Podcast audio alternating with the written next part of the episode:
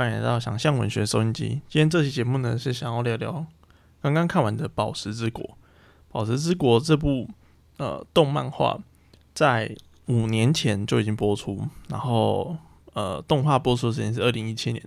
但我直到现在才有时间去把它补回来，然后补回来可以就是知道它到底这部动画到底在演什么。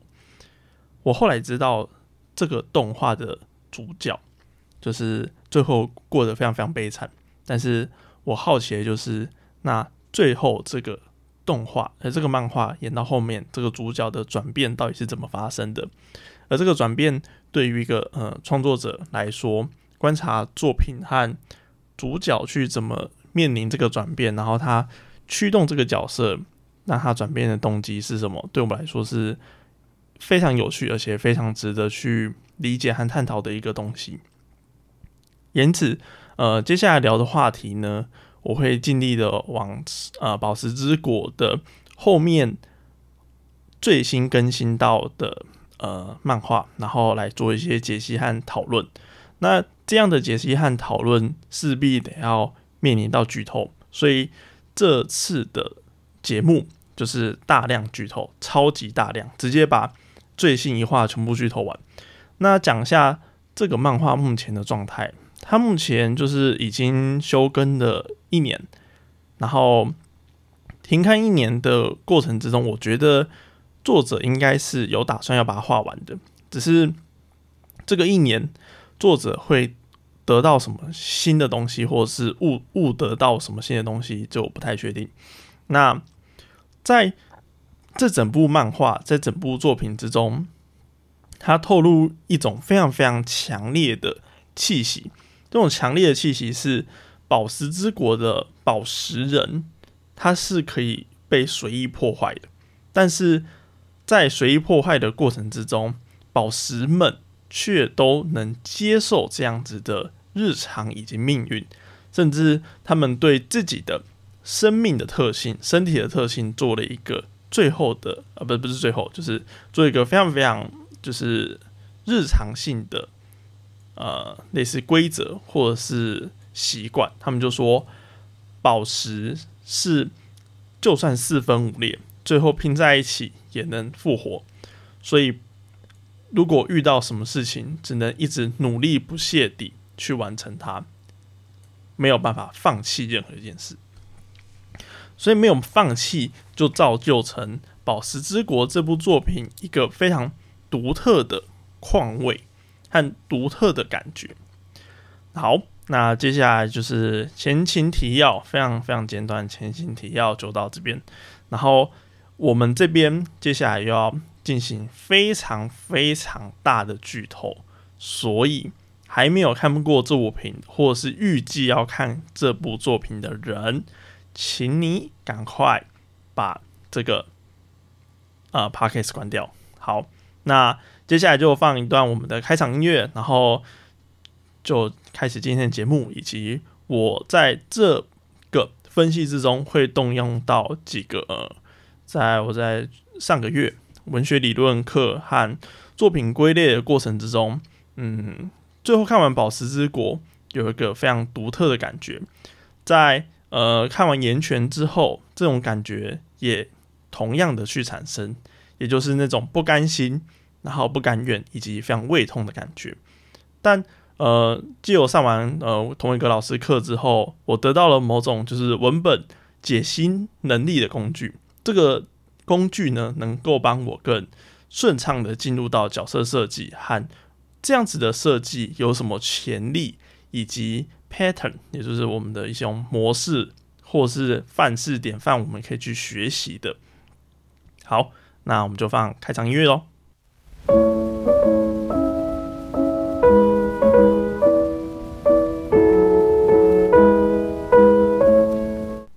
好，那开始解析之前呢，一样继续提醒大家，不该在这边的，或者是想看这部作品的人，该走的、该闪的都该闪了。好，好，那接下来就开始这部作品的最终结局和呃。会严重涉及到剧透，但是我相信大家也都非常非常好奇，从文学的角度上来看，我们要怎么去看待这样子类型的作品？好，那就从先从我的观后感来开开开始去讲解。那呃，我自己的观后感是这样子：我首先很快速的把动画，就是在两三天内把所有动画都看完之后呢，我就开始接着从漫画第一话开始看。那这部作品，我们就是也有些观众可能就是它算是有点古老了，在动画开播的时候造成还蛮大的轰动。那漫画更新的最后的时间是去年。所以在更新完之后，想必大家经过了一整年又多好几个月的时间，呃，也有可能大家忘了这部作品，所以我给他 refresh 一下这对这部作品的简单的讲解。那这部作品《宝石之国》的主角是 Force，就是呃我们的小，我我怕我念错那个中文字，蛋姐。好，我查完了林业石。嗯，想说有有边读边嘛，但是我怕就整个整集 podcast 全部都念错我们伟大的中文发音的话，那就很尴尬。好，那林彦石就是在在动画里面就叫 Force 小法这样，然后他的正所有的名称叫做就是好随便，就是小林，我们就叫小林好了。那小林呢？小林在这个。所有的宝石之中，它的硬度非常非常的低，它硬度只有三点五，所以它在诞生的三百年之中，它一无事事，它什么事都没有做，它什么工作都没办法做，是因为它很容易破碎，它也没有办法跟想要夺走地球上宝石的敌人，也就是月亮上的月人战斗，所以老师就交给他一连串的任务。那他也在这一连串的任务之中呢，逐渐获得了双手，然后双脚，新的双手，新的双脚。那这是动画的部分。那最后漫画紧接着他又获得了头部，头部这个东西。那他获得了新的头之后，又又失去了头发，然后最后最后他决定要去到月球。所以接着我们就开始，呃，月月进到月球之后呢，这部作品就展开了这整个，呃，像是架空世界一样的最后的阴谋。那这个世界呢，它是被六个月亮啊，不，被六次陨石所击中的地球。那被六次陨石所击中之后，这个地球最后大部分都只剩下了海，然后只剩仅存的一点点陆地。那仅存的一点点陆地呢？人类就被分成三个，一个是在月亮的月人，然后第二个是在海里面的，就是某某族这样，以及就是在呃跟某些跟某些那个矿物做达成协定，就是呃在漫画里面是讲说内含物达成协定，然后最后成为了宝石人的。那个骨好，就是骨肉魂嘛。那这个骨肉魂的概念呢，就源自于佛教。所以在这整部作品里面，你会看到很大量的就是佛教元素出现在整个我们的呃作品里面。那既然用到佛教元素呢，这部作品最大的阴谋，也就是最大难解的结，也跟佛教很大的关系。那上到月球的小林是听到月人的领导。是这样解释的，月人领导跟他说：“好，就是因为人类需要被祈祷才能够消散，他的灵魂才能消散，否则他的灵魂呢就会被困在或者是在月球上面搁浅。那月球不是有六颗吗？所以古代的人们就是在以前，其实在六颗月球过得非常非常爽，但是。”人类爽过头了，爽到最后才发现，其实一个人类都没有在地球上面。当他们的灵魂厌倦的每天玩乐快乐的生活，想要解脱的时候呢，却发现地球上一个人都没有，也没有人能够为他们祈祷，他们就被困在月球上面。那最后他们发现，唯一能够帮他们祈祷的人，就是留在月球上面的金刚。也就是人类制造出的机器，那外表是由金刚石做成的，但这个金刚呢，因为不明的某种原因故障，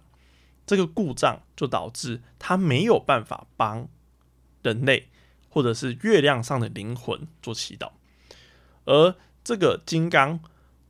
非常非常的对于宝石人有某种某种非常喜爱爱他的情感，因此在这整部漫画的开始，就是这个金刚这个机器人制造了或者是提炼的这些宝石，然后并且把他们视为自己的，需要去给予教育，需要去给予知识，需要去爱他们的存在，也就是宝石对比到老师就是金刚的这样的关系。那最后最后这部作品，我就开始剧透之旅。那最后小林就发现了这样子的 bug 之后呢，他就就展开了四次的行动。这四次的行动分别是他决决定听从月人的建议，要对呃老师进行一些打击。或许进行了某些打击之后，这个坏掉的机器人，这个坏掉的金刚就会开始运作了。所以小林做了第一次的事，就是让老师感到背叛。那他第一次做的是，他感到让老师感到背叛之后，就是他把呃，他再次回到地球上面，然后召集了一些伙伴，然后或者是呃，从漫画的角度来看，从那个其他的石头人的角度来看，他认为是某种背叛和妖言惑众，然后就把这些另另外一半的同伴带上了月亮。然而，这些人并没有感觉。呃，老师并没有感觉背叛，老师也并没有重新启动这个金刚这个机器人，也并没有重新启动祈祷这个功能，所以计这个计划某种程度上算是失败了。而非常非常信任的那个非常非常信任小林的，或者是非常想要帮助小林的黑钻石啊，黑黑水晶，黑水晶最后也就是离开小林，因为他去除了身上的诅咒，这个诅咒是他。前人，也就是他在体内的上一个伙伴，告诉他：“你一定要保护小林。”所以不管他做什么事情，最后他都要回到自己眼睛里面的那个人。那个人会告诉他说：“你要保护小林，你要保护小林。”乃至于他认为他自己存活就是为了某个人存在，就是要为了某个人而活。而最后，在月球上面那个领导就把他。眼睛里面的那个诅咒拿掉了，也就是另一个宝石的诅咒，另一个宝石的框架拿掉了，而这个黑水晶就得到了某种程度上真正的自由。所以在这个漫画的后半部，它就出现到了变成一个很吊诡的情况，就是有小林非常非常的痛苦，然后非常想要拯救大家，然后月人和宝石之间的的战斗看起来只剩下最后一步两。两方最终只要导师愿意祈祷，月人就会的灵魂就会消失，月人的灵魂消失，就再也不会有人把他们抓到月球上面磨成粉。所以这个看似最后一步的过程之中，我们在漫画里面却看到各个宝石好像都自己过得很爽的生活。黑水晶最后喜欢上了这个月人的领导，然后呃钻石跑去唱歌，唱得很爽，然后呃有其他宝石。他产生的做料理的兴趣、做研究的兴趣，或者是当嘻哈，对，真的是有一个宝石去当嘻哈的兴趣。这样，那小林想出来的第二个方法就是，那他晚上偷偷的去找金刚，但是在他第一次背叛的时候呢，宝石们就知道了金刚其实也并不是宝石人。那最后。呃，小林下去找金刚的时候，遇到了强烈的抵抗，然后宝石们强烈的，就是不让他见到他的老师。第三次呢，他认为他可以透过好好沟通的方式去跟老师讲，但是因为前一次的争斗的过程之中，有些宝石也有受到损伤，有些宝石有受到损害，所以宝石们之间已经不相信小林了。所以第三次小林。找到老师的时候呢，受到了最后他问导师能不能帮他祈祷的时候，导师导师没有办法祈祷。那他要做请求以外的事情的时候，遭到所有的宝石将他击碎，将他击碎之后，把他的身体的所有碎片交给所有的人，并且封存在每一个人只有他自己知道的地方。在此经过两百年之后呢，导师终于偷偷的把小林重新拼回来。把小林重新拼回来的时候，这边就出现了老师第二次的祈祷。老师第二次祈祷说：“我其实已经没有办法祈祷。”时候，小林就对着老师大喊说：“为我祈祷吧，机械！”之后，这这段真是超级帅。那这段超级帅的过程之中呢，导师他强硬的把导师的手合在一起。那这个强硬的合在一起的时候，看似这个 working 这个机制看起来真的要成功了。然后月球上面月人的灵魂开始逐渐的不稳定，逐渐开始消散的时候，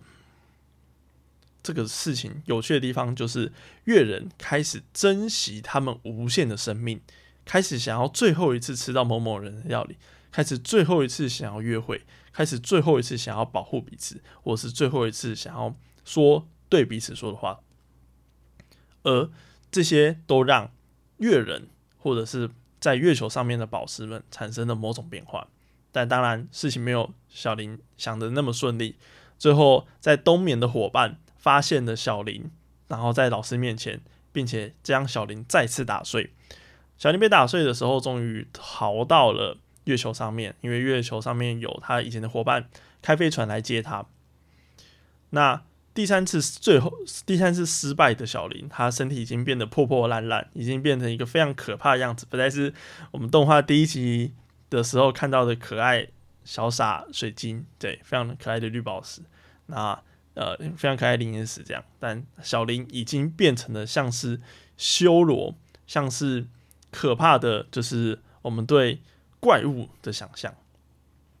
而这个怪物回到了地球上面的时候。他就说一件事情：老师为把我拼起来，老师还爱着我，所以我只要把其他宝石都打碎就好。那故事到这边就进到一个非常沉重还非常可怕的方式进行，也就是所有的宝石在小林的面面前都是讽刺他的存在，他已经变得无比丑陋，而其他的宝石。看似天真善良，而且又非常可爱的面面貌，对于小林的画风产生了某种可怕的对比。而这个可怕的对比呢，不停的去推动这个剧情。于是小林第四次，也就是我们漫画更新到最近几话，大大概是九十几话吧。在九十几话的时候，小林带着呃宝石小啊不小钻钻石，然后钻石想要。打碎了他的弟弟，然后以及我记得有一个蓝色头发的啊，翡翠。那翡翠，翡翠呢，就是会发疯，然后他带着另一个就是会抑制他发疯行动的的人，然后四个人去去到了重新回到了地球，然后要打碎所有人。那黑钻石和钻石两个人彼此打碎，同归于尽之后。这段非常非常有趣，就是呃，钻石原本就觉得自己照理来说，身为哥哥应该要比弟弟更有用，但是黑钻石身为弟弟，却拥有比钻石更好良好的韧性，比较不容易碎裂，所以他比较他的武功比较高强。但是回到到了地球上面之后，钻石说：“我们来打吧。”然后黑钻石却跟他说：“我们已经两百多年没有月人来到地球上了，所以。”我的武艺已经生疏了，比起武功这件事情，我觉得养水母就是呃水母会发光，所以宝石们喜欢吃光线，所以宝石们很喜欢水母。比起武功，我觉得养水母还更有趣呢。然后这边小林就，呃下面小钻就发疯，钻石就发疯，你在说什么？给老娘给我闭嘴！然后两个人就互打，这样。那。在这整个漫画的进行之中呢，最后最后，呃，我们的小林主角就闯三关，先打碎了翼掌，然后再打碎了呃绿翡翠最硬的宝石，然后最后最后，在他的朋友陈沙面前消灭了陈沙，而陈沙的水银跑到他的身上，然后最后他又再次的变身，变成了像是呃。我觉得那个人长得有点像九九的那个什么，九九某个替身，对，最后长成像那个荒木吕飞燕的某个替身，很很奇怪的面庞的样子，这样。最后到了老师的面前，然后到他问老师说：“能够帮我祈祷吗？”老师说：“我没有办法。”那小林就对老师说：“那你毁灭吧，机器。”最后老师就真的毁灭了，因为小林身上有着月人的眼睛，那有着呃肉人的身体，以及宝石们古人的身体，所以他其实已经三个合而为一，而他在不停的合体组装的过程之中，再加上他的心性、他的情感，最后促使他成为真正的人类。所以金刚他对着金刚命令说：“他毁灭吧。”这个金刚就说：“谢谢你，我终于可以解脱了，因为你是人类，你命令我毁灭，那我就真的毁灭。”这个老师，我的右眼，金刚的右眼，我留给你，请你找到你自己真正的，请你开始祈求幸福吧。而小林拿到右眼之后，把这个眼睛装到自己的身上，最后他发现他只能一直看着人类毁灭，从头毁灭到尾的样子。一个金刚所有的记忆要转移到小林身上，需要花费一万年，而小林必须要耗费一万年来看这些记忆，如此一来，他才能转变成另一个在漫画里面还没有讲到的东西。呃，在越人的首领的说法是这样，他们才能迎接真正的神。那呃，漫画最新一话就到这个地方。那漫画最新一画到这个地方的时候，我们就会，我们就开始，其实我们在九四话的时候就会觉得，干小林太悲惨了吧，金刚就这样碎裂，然后小林的命运并竟然没有真的好，他他打碎了所有伙伴，他想要复原所有伙伴的时候，地球上早已空无一人，所有的宝石都被月人的首领带上了月球，而这些宝石们也自愿的成为月人之后，这世界上再也没有宝石。然后，这个世界上再也没有人类的时候，小林就被独自一人留在地球上。我们看到了这样子对待编剧、对待作作者、对待小林的方式的时候，我们心中真是满满的干意重生。而这样的干意重生呢，我们就是我在看完漫画的时候，我那个时候大概两两三点，我就觉得。感这个感觉到底是什么？现在我们的漫画解释完了嘛？那我们再开始讲一下感觉是什么。我们感觉就是干意重生。那这样子干意可以让我们体会到什么事情呢？不知道，但我只感觉到无尽的虚无。这个虚无感似乎是有某种神力，或者是拥有某种就是悲剧性，让我们感觉到，哇靠，这个。在写什么，或者是哇靠，一定要这么惨吗？但是在这么惨的过程之中，在这么惨的故事中，我们很难否认它是难看的，我们很难否认说它是没有意义的，或是我们很难否认说它是一个没有价值的作品，或是没有价值的故事。我们不得不承认，我们不得不去认知到，它是一个好看的故事，而这个好看。是建立在小林不停的转变和追求幸福的过程之中。抱歉，我去关个门。好了，我回来。好，那讲到小林不停的追求的事情之中呢，漫画九十五话，呃，九十四话就非常的明确，在他在打打碎了尘沙的时候，他问了他自己一句事情，而这个呃这一句话也在。小林第一次背叛老师的时候，也问了自己一件事情：我最初的愿望是什么？我最初想要做的事情是什么？我们我们回顾到漫画的第一话，我们回顾到漫画的第二话，乃至于动画的第一话的时候，我们发现小林最初的愿望，并不是祈求自己能够幸福，而这个动画，呃，这个漫画的九十五话，他希望。他也想得到幸福，他也想要得到属于自己的幸福。他已经努力了很久，所以他想要得到自己的幸福。哇，讲这个都是有点想要哭。漫画第一话呢，小林做的事情是他想要让别人幸福，他想要让陈沙不在夜晚巡逻，因为他夜晚一个人，他的特性，因为啊，他是朱砂，如果讲中国的用语，好像是朱砂，然后会流出汞。汞会让其他的宝石没有办法透光，而没有办法透光的宝石呢，它的某个部分就要被切下来，因为不能再接受营养，然后不能再接受呃阳光的营养的时候，呃，他们就会昏昏欲睡。所以沉沙被视为一个非常非常没有办法，然后因外力而大家没有办法相处的对象，因为它的四周都一直散发着汞。所以小林一开始的愿望是他想要跟。他不是想要跟那个陈沙当朋友，而是想要帮他找到一个有趣的工作，让他不必在夜晚巡逻。也希望陈沙不要想自己被抓上的月球。这样子故事呢的开头其实非常非常王道，还非常非常可爱。而这个王道的故事开头，我们却发现小林其实或者是在这个漫画的处理，其实。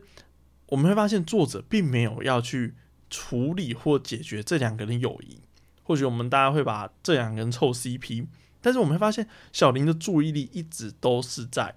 其他的东西上面。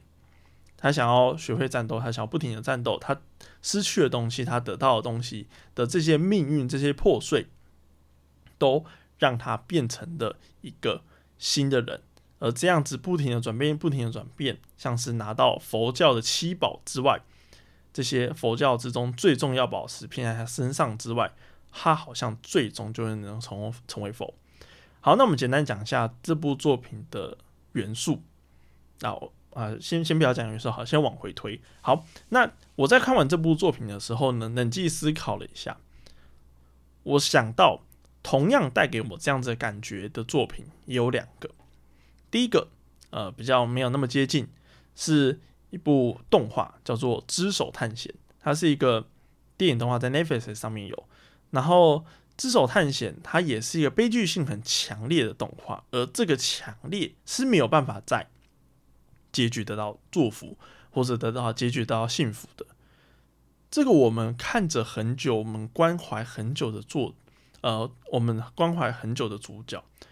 最后，他的人生仍然一团糟，仍然最后因为世界上的某些力量，或者是世界上的某些事件，让他没有办法得到幸福。所以，我们去看《只手探险》的时候，这个被手被锯断的男主角啊，不好意思，剧透《只手探险》对，哎，不对，这一开始他手就被锯，哎，好，不好意思，剧透了，《只手探险》顺便剧透，我也打在说明栏。好，那《只手探险》的这个男主角。他失去了手之后该怎么办呢？他这个失去了手男主角，最后他只能接受他的命运，因为这是世界上运行的某种一环，一如他失去他的恋情一样，他也失去他的手。第二个，我有感觉到就是非常非常虚无的感觉，是我在大学的时候看的第二部作品，叫做《岩泉》。嗯，《岩泉》的作者藤本树在。岩泉最后一样剧透，岩泉剧透岩泉，我一样会打在说明栏，所以大家小心这个无限剧透的 p a r k a s 岩泉的最后的结束和结局，我们会发现他得到了很多伙伴，他也失去了伙伴。他想要得到救赎，却毁灭了他的仇人的村庄，杀了无数的小孩，杀了无数的父母，杀了无数的人，然后用岩泉，用那些。用火永远不会熄灭的意象烧了这世界上所有的东西，而其中有人希望这个世界变好，希望这个世界回到温暖，然后这个世界能够得到安宁。但是在结局之中，尽管这些人暂时得到安宁，但其实土地早就污染，而战争早就要重新开打，因为我们在他们在土壤底下。发现的旧人类时代的核武器或是电子武器，那些新时代的人们，整个地球早就毁灭。所以在整部作品里面最震撼的结尾，会发现地球，呃，要供给地球温暖的那棵树，经过了无数的时间，无数的时间，然后那个树的本身的那个意识，那个主人，他发现他原本他已经忘记了他的任务。他好像是为着这个地球而存在，去无限的去扩张，并且到其他的呃星球，然后吸取其他的星球的生命能量。然而，他的地脚下的地球，其实在某时刻早就已经破碎，但是它仍然继续的去吸收这个宇宙的其他星球能量，最后最后两个不死的人彼此遇到彼此，但他们早就失去对彼此的记忆，然后互相触碰的时候，发现哇，原来你在这里，原来你也在这里，两个非常孤单的人抱着爆米花进到电影院，为什么是电影院呢？那就是藤本树觉得那个是一个最极乐、一个最终人类要去的地方。一个人类最终一个人类要去的地方呢，在佛教的某种说法，就是我们所谓的呃轮回的解脱，或是西方的极乐世界。好，那我们这边就要问一个问题：如果那些没有达到解脱的人会在哪里？他会在？无限的宇宙之中漂浮，它会在无限的宇宙之中找不到方向。那这个在佛教的说法就是中阴。他在中印的时候，他陷入在一个动也动也去不了的地方，然后退也退不了，不会上天堂，也不会下地狱。那在西方的说法，那个叫炼狱，它是。炼狱并不是呃一个可怕的地方，它是一个人类等待他要去上天堂和下地狱，一个灵魂暂时安放的地方，一个中阴，一个炼狱。那我们就回到《宝石之国》这个作品来看，那这些灵魂的中阴在哪里？就在月球上面，他们没有办法，灵魂没有办法消散，他们意识没有办法消散，他们意识停留在月球上面，月球就是宝石之国的中音。那这部作品设计上面就是这样子的做法。好，那简略讲完了我非常非常有感觉的这三部作品的时候，我就尝试想要归类一下这些作品所拥有的特性，以及我所学到的某些在这样的剧情范式里面所带给我的感觉。这最后这所带给我的感觉，它好像有一种非常强烈的悲剧。还有一种非常强烈推动剧情的欲望，而这个推动剧情欲望呢，是天上是这是让某种规则加注在我们的主角上面。我们的主角叶灵石越想要知道老师的真相，他却发现他知道真相的方法，知道真相的最后的结束，他并没有办法很快速的解决。但是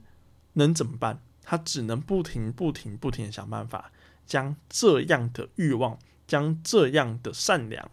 努力的去推，努力的去将这世界上所有的事情、所有的问题解决。所以，月人为什么会对小林说：“我们是在等待你这样的人为我们解脱呢？”原因很简单嘛。第一次小林行动的时候，把他的宝石伙伴们带上了月亮，但是为什么反缝会出现？因为他们其他的宝石。在月球上面找到了他们世俗之中、生活之中所想做的事情。什么叫世俗之中？什么叫生活之中想做的事情？很简单。今天你早上起来，假如呃你是个研究生，然后你的目标是写论文毕业，你早上起来，你会从醒来的第一个小时、第一分钟、第一秒就想着你要写论文毕业吗？不会。如果你是一个上班族。或是你一个是一个自由工作者，你会想象着我要努力的生活，我要努力的赚钱，直到我再次睡着为止，不会嘛？因为我们生活之中有许多生活的细节，许多生活的真实，去拉掉我们对生活、我们对我们的目标的注意力。我们并不会对于某种事物感到感到疯狂、感到痴迷的执着，我们不会对某件事情感到。非常非常的想要耗尽一件时间，或者是耗尽所有的注意力。我们只注意一件事情。当然，我们花花手机，我们花花 Instagram，我们花现实动态，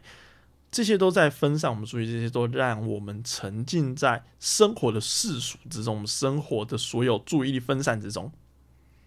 这些分散之中的注意力，我们确确实实就像那些已经去到月球的宝石。他们找到他们自己新的人生，他们融入了这个月球的所有体制。他们开始好奇：哎，这个电梯为什么它会往上？为什么会往下？哎，这是有人在拉。可是我们的主角叶灵石一点都不在乎这件事情，他一点都不 care，他满脑子就是想着他要怎么样让他的伙伴南极石，他要怎么样让他的伙伴能够回到原本的样子，要怎么样复原他们所有人。他换了一个新的头脑，他换了拉比斯的新的头脑，而但是他这个新的头脑却让他原本善良的心变得更加执着。这个执着是什么？这个执着就是他想要完成一个常人会在生活之中消磨的意志。他有一个不停想要去驱动欲望，他爱就爱到非常非常低。他恨恨就非常非常非常非常低，这样。所以小林这样子的人，小林这样子的人物，他最终最终就造就了某种英雄的悲剧。这个英雄呢，小林是自愿担当的，他担当这个英雄，他愿意成为那个非常非常丑陋的人，打碎他所有的伙伴，面对他所深爱的老师，并且他觉得。自己还有可能被老师爱的过程的，呃，他冒出他觉得自己还有被老师爱的念头的时候，又会强烈的谴责自己：你竟然还有脸这样子想？他在这样子的生命的挣扎的过程之中，最后变成了一个希腊悲剧的形状。那接下来我们就尝试想要用文学文本上面希腊悲剧的一个很长一个。大家可能会比较忽略，或者是大家可能会比较不熟的一种文学，我们去读作品的一种方式。而以前我在上文学理论课的时候呢，比较少接触希腊悲剧，或者是我以前读的作品并没有那么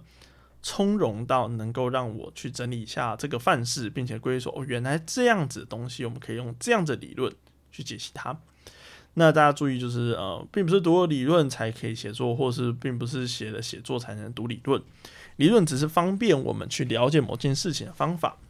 诚如我们去阅大量阅读的时候，我们最后得到的那个情感，干为什么会这样？干太惨吧！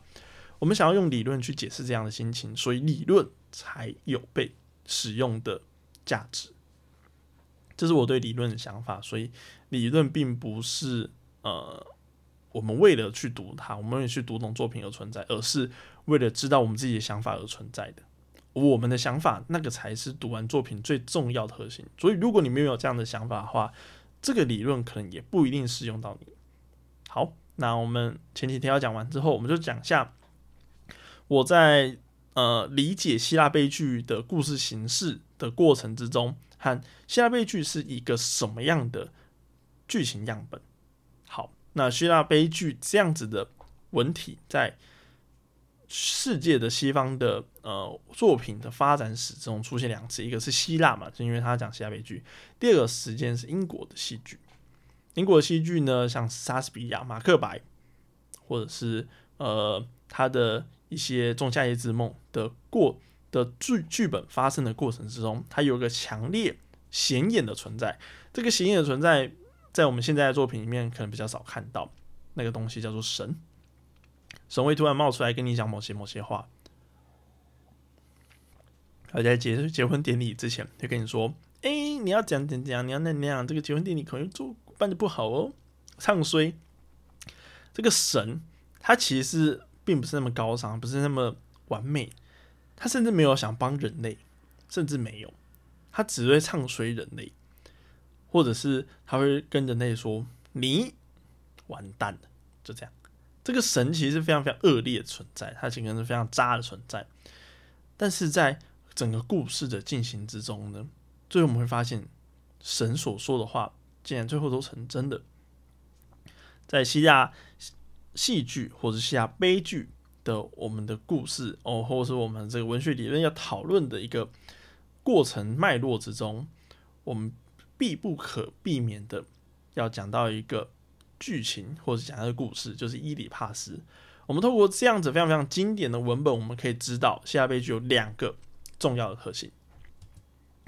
那在听这个故事之前呢，请帮我注意一下这两个特性。第一个，就是我们前面提到的神谕。这个神谕呢，就是某一天神跟我们说你会怎么样怎么样。在伊提帕斯那个故事的开头，神就对国王和皇后就说：“你们千万不要有儿子，因为如果你们生下了儿子，这个儿子会杀了父亲，并且娶母亲为妻。”哇靠！人伦悲剧 NTR，！哇，这两个人吓死，那怎么办呢？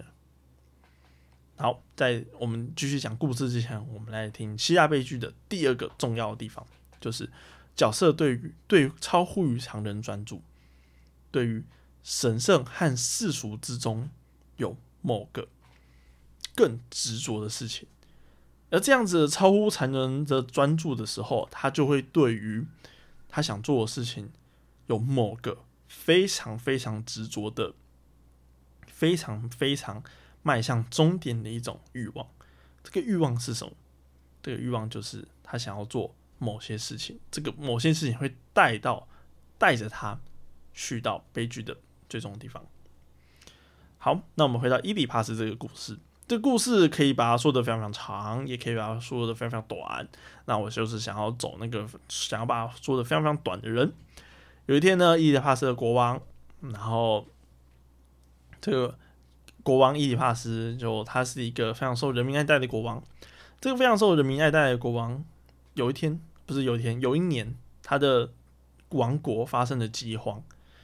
这个饥荒非常非常严重，严重到百姓们。前面都觉得这个国王非常非常棒，非常非常赞，然后非常非常的有为，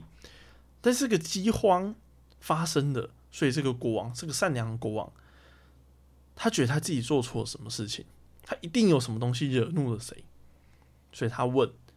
他底下的预言家发生了什么事情，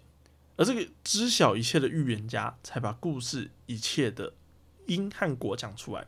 啊，我们再把这个因和果简单讲一下就好。这个因和果呢，就是我们前面讲到的生下伊里帕斯的国王和皇后，他们听到这个神谕，非常非常的害怕，于是就把这个小男孩丢到河里面。那丢到河里面呢，三号不知道为什么，这个小孩被一个牧羊人捡到，并且把他抚养长大。抚养长大之后，他被另一个国的国王领养。那呃，另一个国的，呃，另国的另一个国的大臣就听过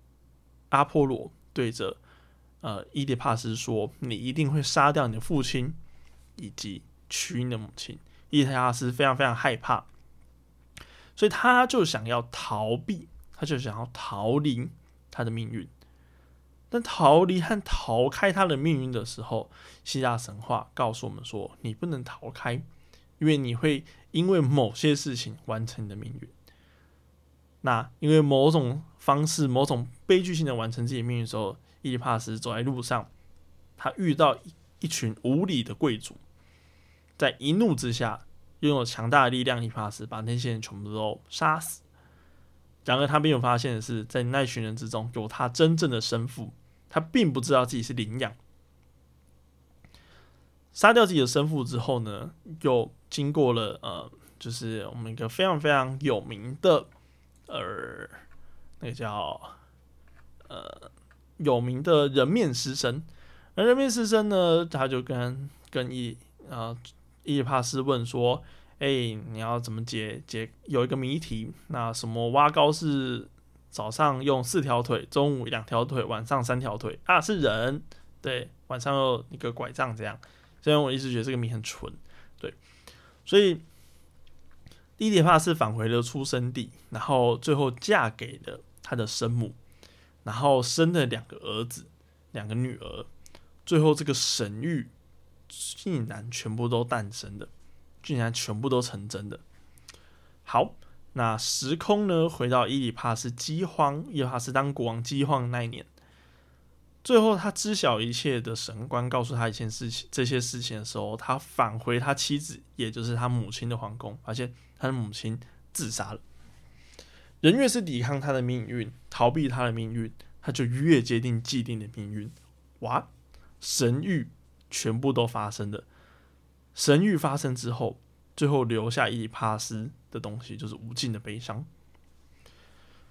留下无尽的悲伤，留下无尽的就是痛苦之后，伊里帕斯决定，他这么爱戴他人民的国王，决定不用死来去惩罚自己，因为他觉得死对他来说太轻松、太容易了，他决定流放自己。并且把自己的双眼刺瞎，故事就到这边结束。最后，伊底帕斯认为他终于得到自己应有的惩罚，而这个惩罚是谁给的呢？这个惩罚就是他不遵守神谕。好，那读完这些故事之后，我们心中有什么样的想法？干雷！那这样子干雷的想法，是不是就跟我们去阅读《宝石之国》？其实我们就跟我们阅读《岩泉》，甚至就跟我们阅读完呃《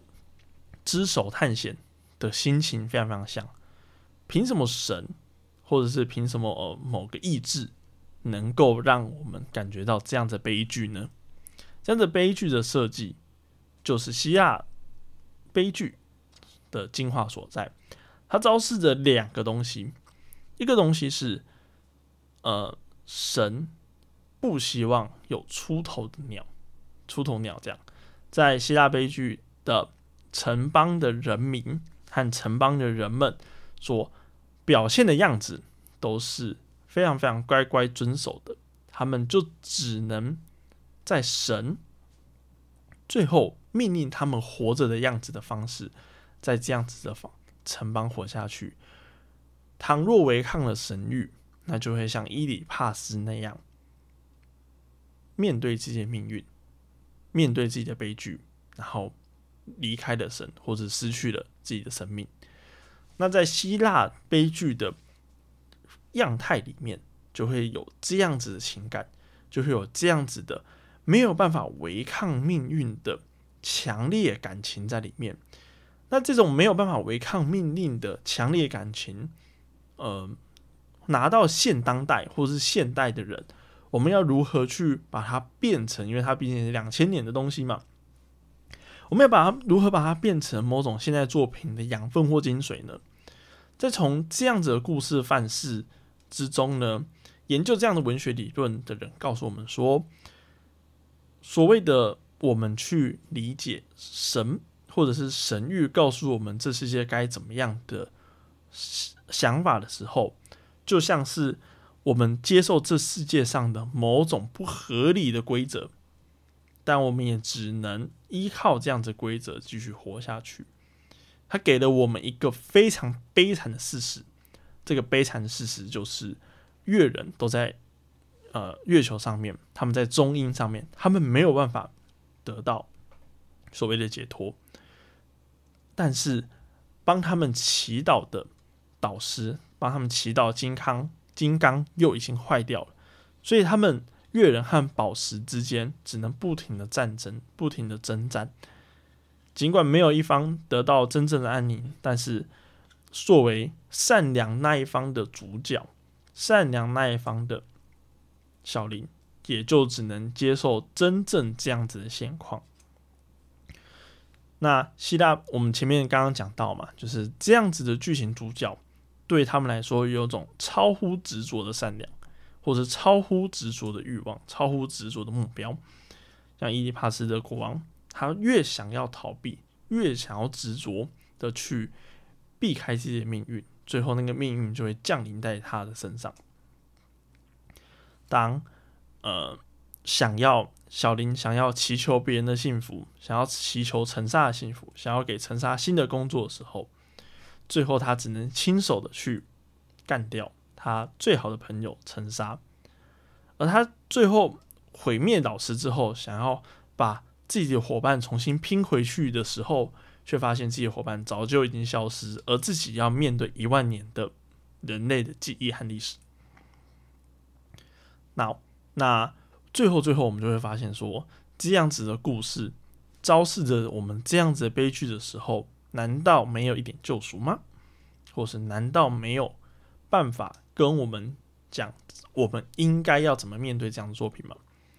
在希腊悲剧的最后的结局和最后带给我们的启示是说，这样子的作品对于我们来说，它并不信，并不是只指只只是一种某种的伤害，它透过很大量的细节和透过某种非常强烈的转折和情感，让我们体会到了，其实我们拥有，或者是其实这世界上的某些规则、某些的不合理，但这些不合理，我们必须服膺、服从在那样的掌控之下。所以，根据同一个老师的说法，下悲剧其实是在那个当代服务着一群有点。需要难以理解的，但是却必须要理解这一切的读者而存在，观看者而存在的，不算是一个好接触的作品。相反的，它应该是一个比较难、比较需要去花能力、花时间去反刍的一种戏剧作品。这样的戏剧作品深刻，这样的戏剧作品非常非常的难以让人接受，但是。难以让人接受的，本来也是这世界上的某种规则之一。那我们回到宝石之国，小林被迫着要去接受这一万年的记忆，小林被迫着要去改变，小林被迫的要去舍弃自己原本的愿望，或者自己的原本的愿望，竟然要透过打碎亲朋好友来去执行，这样子一再的、一再的悲剧的显现，让他原本像是。纯洁，像是某种寓言、某种童话故事的宝石的世界里面，得到了某种，或者是不是某种，或者得到了更真实世界里面的情感和真实世界里面所可能会产生的悲剧性，而这样的悲剧，而这样子的我们所体会到的意外。我们体会到的生命中它不合理的错待，它不合理的结论，或者它不合理的感受的时候，我们才有办法重新去面对这些事情。我们并不是说文学作品一定要赋予它某种意义，但是我们在看这些作品的时候，我觉得不妨可以用希腊悲剧这样子的文本理论去看、去想。或者是去接受这样子的干意，这样子的干意，诚如我前面讲的，它就是一种把世界上某种非常痛苦的方法，用一种难以理解、需要比较就是高接受能力的读者，呈现在这些读者、呈现在这些观看者身上的一种戏剧形式。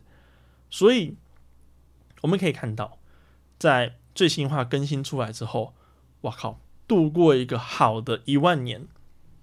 好在好在哪里？月人你都在月球上爽啊，爽个一万年。小林必须独自一人在地球上痛苦。这样子的反差，只有小林逐渐在变痛苦，只有小林得不到他的幸福，而仿佛所有人都在生活之中失去了执着，也得到了幸福。而最执着那个人想要完成大家的幸福，他一开始愿望是想要完成朋友的幸福，他不是自己的幸福。他对于找到自己新工作看起来也没有那么执着，但是最后他得到了新的事情，他得到新的事物的时候，他却不得不去放下那些他觉得，或者是他不得不去面对那些他不想面对的那些悲苦的悲剧的东西加注在他身上。在阅人的视角里面，或者在读者最后视角里面，当然没有办法接受这样的结局。因为我们可爱的小林，我们可爱的呃，就是林业史，竟然变成了像九九画风一样的石宝石，身上留着拱，然后一脸死鱼脸，但是他却没有办法闭上眼睛，必须要面对这样痛苦。我们在网络上面看到很多对于这话的探讨。我们说，如甚至有个读者发问说：“哇，如果我看完这话，为小林感到非常非常愤怒，从此不再追宝石之国，或是觉得宝石之国是个粪作的话，我会对不起作者吗？我想必在很多很多的作品，或者是很多很多的人读完这一话，或者是读完《宝石之国》最新话的时候，一定有相当这样子的想法。但这部作品仍然没有完结，而这部作品也蕴含着非常强烈的这样子情感。越想要完成某件事情的时候，越得到难以回复的，或者是不合理、可怕的某种世间上存在的规则。这样子的规则，让我们只好安心的，而不是安心的，我们只好顺从的，像是绵羊一般一样，不出头，活在这样的城邦之中。但是，我们意识到这件事情的时候，我们。代表我们只能悲屈的去做这件事情吗？没有，因为故事的人物已经代替我们承受这件事情了，所以我们要得到的就是某种新的体悟，而这样新的体悟就是下辈剧情故事所要带给我们的某种观看体验。那讲完观看体验之后呢，最后最后我想要在对《宝石之国》做文本分析以外的分享。那希望前面。关于岩泉、宝石之国、之手探险这样的故事形式，可以让读者或是对其他创作者有些启发。那我自己在读完《宝石之国》，然后透过这两三天的思考之后，我发现，如果是能够善用角色对于某件事情的执着的话，回到现当代主义的小说创作，是不是就能创作出更具冲突性、更具戏剧性的？人物，那更具冲突性、更具戏剧性的人物，对于我们，呃，我们也就是台湾以来的国文教育、中国式教育来说，其实相当的少见的。那这个是引用一个淡江大学教授，啊，我忘记他的名字。那我看到一篇论文是讲说，中国它有一个悲剧，或者是哀歌。悲剧是西方人在讲的，但中国人是讲的是哀歌。那么说孔雀东南飞，或者是床前明月光这些东西，难道不可悲吗？难道它不是悲剧吗？是有些东西是悲剧，但是中国的诗歌、中国的作品、文学作品里面，更注重的是所谓的抒情的抒发，而并不是对于某种人物性格上。最终最终的悲剧性，或是他最终反思，当然还是有一些作品是有这样的性质的，《水浒传》或是项羽最后呃砍去自己的头，然后分给来追杀他的士兵，来追杀他的将领的这件事情。也因此说，我们来去比较这些事情的过程之中，或许我们可以降低某些抒情性，接受这样作品。如果我们回头看《宝石之国》这样子的作品的时候，我们发现他抒情的时候其实很少。我最唯一几个感觉到抒情的时刻是小林在第一次失去南极时的时候，不是第一次啊，这唯一一次失去南极时的时候，准备度过冬天时，他为老师缝上了衣服。为老师缝上衣服这件事情，其实哎，并没有什么。剧情上的推动作用，但是它就是一个很棒的抒情。这个抒情我觉得是很适时的，但是它不滥用，它并没有很多很多这样子的抒情去拉低这个或是拉慢这个作作品的速度。你想想看，它还没一百话，但是在漫画之中，它经过了几年的哇，至少五六百年过去了，这么多的事情在发生，这么多的悲剧，这么多人物在冲突。因此，我们会发现，它感觉是一个很顺、很柔的漫画，但是它的剧情节奏、它的冲突其实是意外很多的。它透过一画的一开始几格，就可以带出每个宝石它有的执着，钻石它的执着，或者是那个医生他的执着，每个宝石不同执着，最后会带来他们不得不去做某些事情。而这个不得不做某些事情，就是其他人物悲剧性的构成要件也就是他非常想要爱，他非常想要恨，他没有办法得到世俗的某个呃平庸之中，他一定要完成某些事情，他一定要毁灭某些人，或者他一定要爱着某些人到死为止。但是我们会发现，宝石是不会死的，所以很有趣，非常非常有趣的，我觉得一段就是在呃南极时一边修复着那个我们的 pose 小法，那那个我们的新叶林叶石的时候，他有说一句话，就是小法那个时候还没有任何的战斗能力，他只有一双跑得很快的腿。他问南极时说：“那呃。”我，我来完整的去讲一下这段好了。这段我觉得根本就是整部作品的重要的核心。在《宝石之国》第十六话，第十六话的时候，我们主角呃南极石对着呃那个那个那个我们的小林说。对我来说，在这个气温之中，身体还不能完全发挥。万一掉到海里面的话，就会被流冰的重量所损毁。所以他已经习惯。那小林问他说：“你真的不是想要独占老师，而选择在冬天做这些危险的工作吗？”然后南极石就说：“你早打吗？因为我们硬度低，南极石的硬度还比小林还要低。除了拿出勇气之外，就什么都没有了。”然后小林就说：“你不会只做能力所及的事情吗？”南极石就说：“对啊，我其实也就只能做能力所及的事情。”那小林就说：“但你如果能力很好的话，你可以做很多事情啊。”但是南极石最后给他一个非常有哲学、非常禅意的事情，就是如果你能力已经所及的话，那你能做的事情。也寥寥无几。你的能力越大，呃，换句周星驰，我是我忘了谁说话，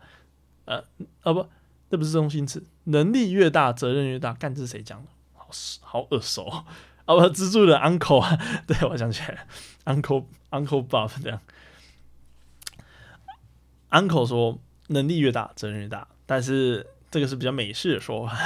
在我觉得在日日式漫画的时候，用一个非常美丽的说法，就是。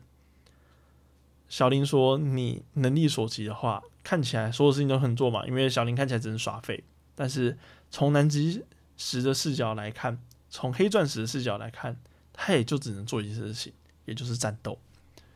如果你的能力越高的话，你只能不停的战斗，你不只能不停的去祈求别人的幸福。所以最后我们发现，小林得到了手，得到了脚，得到了头，但是他根本没有幸福，他只能一直去做。”他最高能力的事情，他甚至要勉强他自己，勉强其他人，勉强所有人来去完成别人的幸福。那我觉得《宝石之国》就是这样子附带悲剧性。虽然我很想要看一些可爱的宝石日常的过程过程，但我觉得呃呃，就是老师。四四川春子老师已经非常非常的善良，在漫画的有些小呃，可能是在说明的段落的时候，已经加入了很多很可爱日常。虽然只有短短的一两格，但希望这个动画或者这个啊不不这个漫画能够动画化，在最后它完结的时候，它全部动画化的时候，能够得到某个就是。更多宝石们 就是日常啊，打打闹闹的那样子可爱的场景，但说到底，它就是一个本质上非常非常接近希腊悲剧，或者是它在照着这样子的意念去设计的过程之中，我们会感到非常强大的一种冲击，以及这个世界的某个我们没有办法言说的。我们没有办法去感受的一个情感，而这个情感就是这个漫画最终能带给我们的一个，我觉得能去的地方了。就是最很少漫画能够达到这样子，很很少漫画在执行一个人物的毁灭能够执行这么彻底。当然，岩泉也也算是这样，但是呃，岩泉，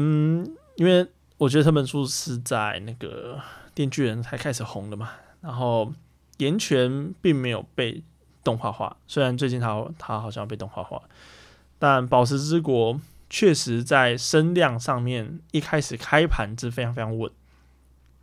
那最后后来没有怎怎么没有被动画化呢？这可能就是一些商业上的考量。但我就觉得说，他在商业上